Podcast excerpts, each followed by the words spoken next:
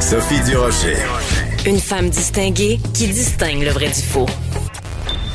Vous écoutez Sophie Durocher. Et boboy, on adore ça quand il y a une série euh, qui euh, s'apprête à entrer en onde et que avant même son entrée en onde, ça crée la controverse. Écoutez, euh, c'est le cas avec Esquad 99. C'est une adaptation québécoise d'une série américaine qui s'intitule Brooklyn Nine-Nine et ça va prendre l'affiche sur Club Illico le 17 septembre. Mais depuis que la bande-annonce circule sur les médias sociaux, ça suscite déjà la controverse. Pourquoi?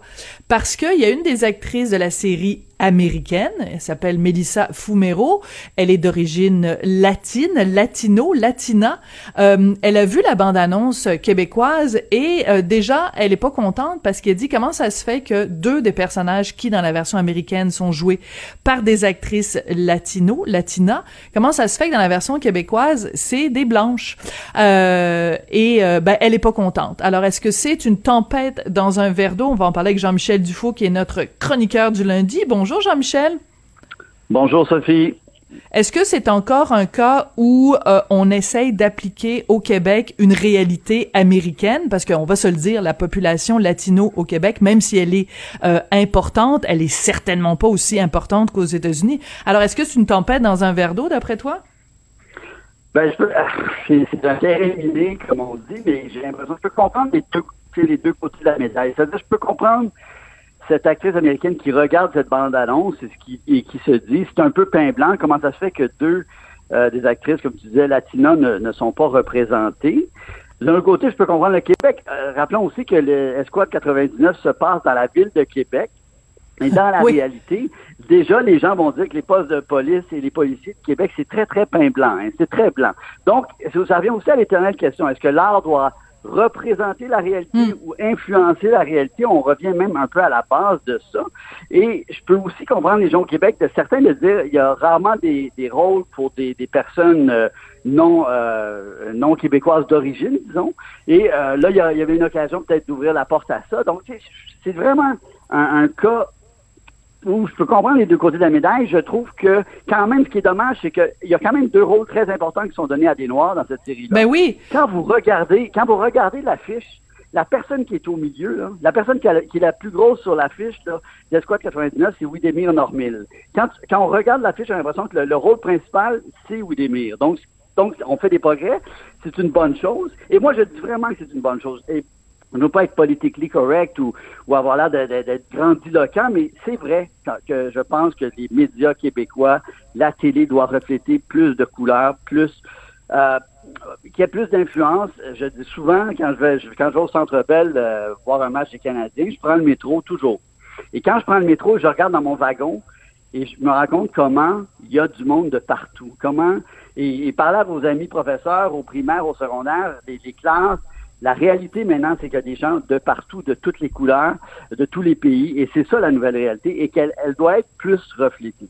Cela Ouais. dit, comme je dis, il y a, il y a- il y a- il y a le- ce couteau à, à deux tranchants, c'est que Brooklyn euh, 99 est adapté au Québec. On veut qu'elle reflète le Québec.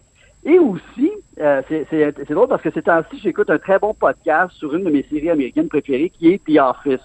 Mhm. Était, je sais pas ce que tu connais avec Steve Carell. Ben oui, tout à fait. britannique de, de Ricky, Gervais? Ouais. Exactement. Et c'est des Américains qui avaient, c'est un, un Américain, euh, Craig Daniels, qui était allé à Londres, qui avait vu cette série-là, qui avait dit c'est donc bon, j'aimerais ça l'adapter aux États-Unis. Même Merchant et, et Gervais étaient assez, euh, ils n'y croyaient pas vraiment. Et euh, ils ont dit au final, quand tu écoutes le podcast, ils, ils ont, ils ont, ils ont réussi le pari parce qu'ils n'ont pas collé aux, premières choses. C'est-à-dire, ils ont vraiment adapté The Office à la sauce américaine, en étant différent de The Office britannique. Et souvent, dans des séries, quand on se colle trop à la série originale en voulant faire exactement ce que la série originale a fait, c'est là qu'on se trompe. Il faut québéciser, si on veut, cette série-là. Donc, c'est- un truc très délicat. Moi, j'ai regardé la bande-annonce. C'est pas une série que je connais super bien, Brooklyn Nine-Nine. Je l'ai vu quelques fois. Je trouve que l'adaptation, elle a bien faite. C'est plate pour des actrices comme Mylène euh, Mackay et Bianca Gervais parce que c'est déjà la, la controverse. C'est comme tu dis, ça me rappelle un peu ton texte, euh, ton bon texte que tu as fait sur Mignonne de Netflix. C'est-à-dire que maintenant, il y a des scandales Avant, même que ça prenne l'affiche. Ben oui. Exactement. C'est ça. Mais c'est ça, tu mentionnes euh, Mylène Mackay et Bianca Gervais parce que ce sont elles qui jouent les rôles des, des deux des deux policières. C'est quand même assez ordinaire quand t'es euh, une comédienne de te faire reprocher de pas avoir la bonne couleur de peau. Tu sais, en, fait, je, je, fais attention, je pèse mes mots, mais c'est un petit peu de la discrimination à l'envers. C'est comme si on disait, ben vous, vous avez pas le droit d'avoir ce rôle-là parce que vous avez pas la bonne couleur de peau. Et encore une fois, je le dis, le contexte aux États-Unis est pas le même. Les, États-Unis ont un, contexte historique d'immigration massive d'Amérique latine. Et écoute, il y a des endroits aux États-Unis où c'est quasiment la langue officielle, c'est quasiment l'espagnol, parce qu'il y a vraiment une très forte proportion de gens qui sont originaires euh, d'Amérique latine. C'est pas cette réalité-là au Québec, même s'il y a quand même pas mal de gens qui viennent euh, d'Amérique latine. Puis on en a des représentants, tu sais, je veux dire Sébastien Diaz, Alexandra Diaz, c'est quand même des gens qui ont des rôles super importants à la télévision et dans les médias euh, québécois. Mais moi, j'ai des amis qui travaillent en production et ça revient toujours à la même chose. Et Lucie Robitaille, qui est directrice de casting, l'avait déjà dit dans une entrevue à Radio-Canada. Le problème, c'est que même si dans nos séries, on écrit des rôles pour des gens de différentes euh, minorités visibles, minorités ethniques.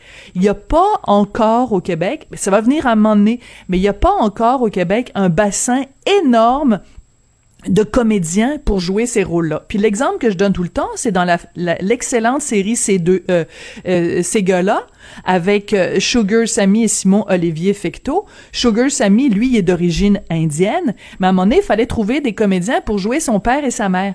Ben, ils ont trouvé personne au Québec. Ils sont obligés d'aller à Toronto pour trouver des comédiens de 50 ans, euh, un homme et une femme d'origine indienne. Je veux dire, il n'y a pas comme un bassin à l'UDA de 25 000 personnes d'origine indienne pour jouer dans cette série-là.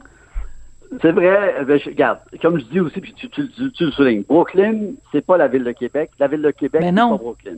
Au niveau de son tissu social, de, ses habitants, tout ça. Mais par contre, tu sais, je veux pas, je, je peux quand même comprendre des fois une frustration de certaines comédiennes qui ne sont pas des Québécoises pur laine, bien que je, déteste cette expression, et de voir, de dire, ah, il y aurait peut-être une occasion à ce moment-là de, d'avoir un rôle pour moi, et non, on le donne encore à deux Québécoises. Sauf que comme tu dis, on, moi je pense pas que c'est dans le bassin, mais aussi est-ce qu'on veut que ce show-là, si il avait été vraiment collé sur le choix américain, beaucoup de gens auraient alors critiqué en disant ben là, ça ressemble pas à la ville de Québec, ça ressemble pas à un poste de police dans la ville de Québec. Donc, ce qui est dur maintenant, c'est que peu importe ce qu'on fait, peu importe ce qu'on dit, peu importe ce qu'on crée, tu te fais critiquer. quelqu'un d'offusqué. C'est ça. Parce que, mais t'as raison. T'as raison, parce que si on avait un poste de police situé euh, dans la ville de Québec où t'as deux officiers noirs et deux officiers latinos, les gens auraient dit, tu sais, j'imagine quelqu'un à Sillery ou à Limoilou qui dit, ben là, excuse-moi, mais ça ne correspond pas à la réalité qu'on vit euh, qu'on vit à Québec là et euh, il, y aurait, il, y aurait, il y aurait ce danger là mais mais cela dit pour revenir quand même à tout cette, cette prise toute cette prise de conscience qu'on a présentement je, je, crois quand même que oui, on doit faire plus d'efforts, oui, on doit donner plus de rôles. Et tu sais, souvent on, on, on, critique les, les, les, jeunes euh, latinos ou noirs de dire ah, ils s'identifient plus à la culture américaine ou tout ça. Ou ben c'est peut-être parce qu'aussi on leur donne pas assez de, de porte-voix au Québec dans notre culture. peut-être qu'on leur donne pas assez de plancher. Et en tout cas, on doit tendre la main. Je pense que cela dit là, je pense vraiment je reviens toujours à mon exemple, mais prenez le transport en commun, regardez dans l'autobus autour de vous, dans le métro, et vous allez voir que il y a vraiment, vraiment des couleurs qui sont pas assez, selon moi, représentées euh, dans nos médias euh, de masse, dans notre télévision, dans nos téléromans. Et, et je pense que le Québec doit, doit refléter, surtout dans les, grands centres urbains, une réalité plus, euh, plus bigarrée, de, disons, que ce que, que l'on a. Mais c'est ça, c'est pas si, tu sais, la réalité est entre gris clair et gris foncé. Ben oui. C'est pas noir et blanc. Et dans un cas comme ça, c'est vraiment entre gris clair et gris foncé. Mais cela dit, je, je veux quand même souligner je trouve ça cool qu'il y ait deux rôles importants parce qu'il y a aussi euh, Fayol Jean Junior qui a un rôle important dans la mhm. série. Et il faut plus de ça. Et Willemire a l'air très bon là-dedans. Il va être parfait. Et comme je dis, je reviens à ça. C'est cool. C'est bien qu'à l'affiche, ce soit lui qui soit le personnage le plus gros et au milieu de l'affiche. Et tant mieux. Mais tu sais, je regarde une série comme Léo. Bon, c'est un hasard, c'est aussi une série qui est diffusée à Club Illico. Mais il y a, euh, voyons, celui qui était porte-parole de la de la Saint-Jean euh, cet été. Ah, j'ai un trou de mémoire. Bon, qui joue Euh, dans. Didier Lucien. Non, Didier. Lucien, Non. Didier Lucien, ouais, c'est ça qui était euh, qui était porte-parole cet été et il joue le rôle, euh, tu sais ça se passe vraiment en région reculée là, tu sais tout le monde se promène en pick-up puis euh, c'est c'est c'est très agricole comme comme série, très rural. Bon ben Didier Lucien, il joue le rôle d'un homosexuel noir dans le fin fond d'un rang. Ben, et je trouve ça génial que justement, on, le- la- sa couleur de, sa, de peau est absolument pas pertinente dans l'histoire. C'est comme c'est ben oui, c'est Didier Lucien qui joue le rôle, puis c'est pas it's not an issue. C'est même pas important dans l'histoire et, et je trouve que c'est ça les vraies euh, victoires c'est quand un personnage qui est intégré dans l'histoire et c'est juste parce que Didier Lucien est un sacré bon comédien. Et je tiens quand même à rappeler puis moi c'est parce que c'est un ami personnel puis c'est aussi parce que c'est quelqu'un avec qui j'ai beaucoup travaillé mais Normand Brathwaite, on s'entend-tu que c'est depuis des années au Québec une des personnalités les plus populaires, une des personnalités les plus visibles, une des personnalités les plus exposées, pour certains même diraient à une certaine époque surexposées. Quand c'est quand tu visionnais euh, un gala animé par euh, Normand Brathwaite, après ça tu avais une publicité puis c'était Normand Brathwaite qui faisait de la pub pour une affaire. Après ça tu tu, tu passais à Télé-Québec puis c'était euh, Normand Brathwaite qui animait une émission tu sais, je veux dire, euh, il faut aussi rappeler à des gens plus jeunes qui ont peut-être pas cette euh, mémoire historique-là que euh, pendant des années, la personne qui faisait la pluie et le beau temps dans le milieu du showbiz au Québec, c'était Normand Brathwaite. Et c'était lui qui, chaque Et qui année... avait- et- c'est vrai, et qui avait le, même le show radio le plus populaire euh, Absolument. Montréal, euh, et même au Québec, si on regarde les chiffres, alors qu'il était assez quoi, il était euh, roi et maître de... Et, du c'était peut-être, oui, et c'était peut-être la personnalité de l'UDA qui avait le plus gros salaire puis le plus gros compte en banque. Ouais. Non, ouais, Alors, tu sais, c'est important de remettre les choses dans le contexte aussi, Oui, c'est vrai. Mais je pense que je pense pas que c'est. Je pense que là, oh, c'est ça. Je pense que il y a, il y a des, des cas d'exception, mais je pense qu'en général, moi, je pense qu'en général, on peut encore faire plus, on peut encore faire mieux et on peut encore plus tendre la main. Euh, je pense qu'il y a encore des progrès à faire. Il commence à, on- on- je pense qu'il y a une prise de conscience cette année, tant mieux. Euh, mais dans un cas comme ça, c'est là où on, le danger, c'est qu'on prend un truc, comme je dis, on peut, c'est facile de, de le critiquer, on l'a pas vu encore. Il y a des efforts qui ont été faits, ça sera jamais assez, ça sera jamais assez, mais contrairement à d'autres séries, on donne deux rôles importants à deux noirs et tant mieux. Et je pense qu'il faut regarder dans le positif et déjà qu'on fait des pas dans la bonne direction, mais il reste selon moi encore du travail à faire euh, au niveau de la diversité à l'écran. Ouais. Euh, écoute, moi, ce, ce que je trouve im- important, ouais, c'est ça. Ben, c'est parce que moi, j'ai, j'ai écrit tellement souvent là-dessus, puis euh, je là-dessus, je trouve que, tu sais, c'est, c'est quand même assez particulier parce que quand on parle de diversité, je m'excuse, mais tu sais, mettons, tu regardes l'histoire du Québec euh, pendant des années, le gros de l'immigration au Québec, euh, puis bon, on a le même âge, toi et moi, donc tu vas évidemment t'en souvenir. C'était des gens qui venaient d'Asie, tu sais, tous les boat people qui à un moment donné sont venus ici. Après, ça a été je veux dire, les, les- des, des gens qui venaient, mettons, d'Europe de l'Est, des gens qui viennent euh, de, de, de, de Syrie, qui viennent de... Alors, à un moment donné, c'est, drôle parce que la diversité est à géométrie variable. Il y a des... Y a des je pense qu'il y a des modes. Tu à un moment donné, on dit, ah, là, c'est important d'avoir la diversité qui, qui est de telle origine. Mais tu sais, pendant ce temps-là, t'as Ouais, des ouais. gens qui sont d'une autre origine, puis qui attendent, qui attendent leur tour. Mais ah, c'est pas votre année, c'est pas, c'est pas l'année où c'est vous qui êtes, euh, Ouais, ouais. qui êtes, euh, qui êtes mis de l'avant. qu'il y a- il y a- il y a- Ouais. C'est Il y a certain des effets de mode. Comme tu dis. Ouais, et de géométrie variable, euh, malheureusement, parfois. Mais tu as raison, euh, même la, la, la, la communauté asiatique, moi je me rappelle quand j'étais jeune, tous ces, ces camarades de classe qui étaient des, des, des enfants de boat people qui étaient venus ici Absolument. euh, pour fuir la guerre et tout ça, et euh, eux aussi. Mais je pense que, en tout cas, en général, on s'entend pour dire que je pense qu'il y a des programmes, on peut faire. Moi, en tout cas, là-dessus, je pense encore qu'on peut faire. Mais il y a un danger dans le, la rectitude politique de, de, de toujours prendre position. Mais dans, en tout cas, c'est un terrain ministre, un, un, un sujet délicat. Mais je, comme je reviens toujours à ça, je peux comprendre quand de la frustration de. Des fois, quand on regarde la télé, moi j'ai l'impression que c'est vrai, je trouve qu'elle est, elle est un peu pain blanc.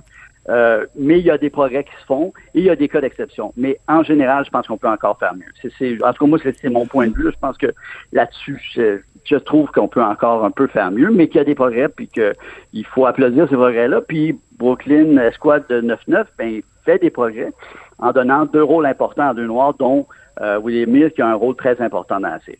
Ouais, on va se quitter là-dessus, mais juste une dernière petite affaire parce que euh, il y a beaucoup de communautés culturelles euh, chez qui, euh, tu sais, des gens qui ont euh, qui sont venus ici pour donner une une meilleure chance à leurs enfants. Tu sais, beaucoup d'immigrants, mettons, économiques, des gens qui en arrachent puis qui se disent, moi, mes enfants, je vais leur payer la meilleure éducation parce que je veux qu'ils deviennent avocats, qu'ils deviennent médecins, qu'ils deviennent notaires, qu'ils deviennent pharmaciens. Puis quand leur enfant leur dit, ben moi, j'aimerais ça être comédien les parents sont vraiment pas contents et n'encouragent pas ça. Donc, il y a aussi ça dont il faut tenir compte. Quand, quand je disais tout à l'heure, il n'y a pas nécessairement aussi dans, dans, certaines communautés un énorme bassin de comédiens de, de certaines origines euh, culturelles. C'est aussi parce que dans leur euh, culture, c'est pas du tout valorisé d'être comédien.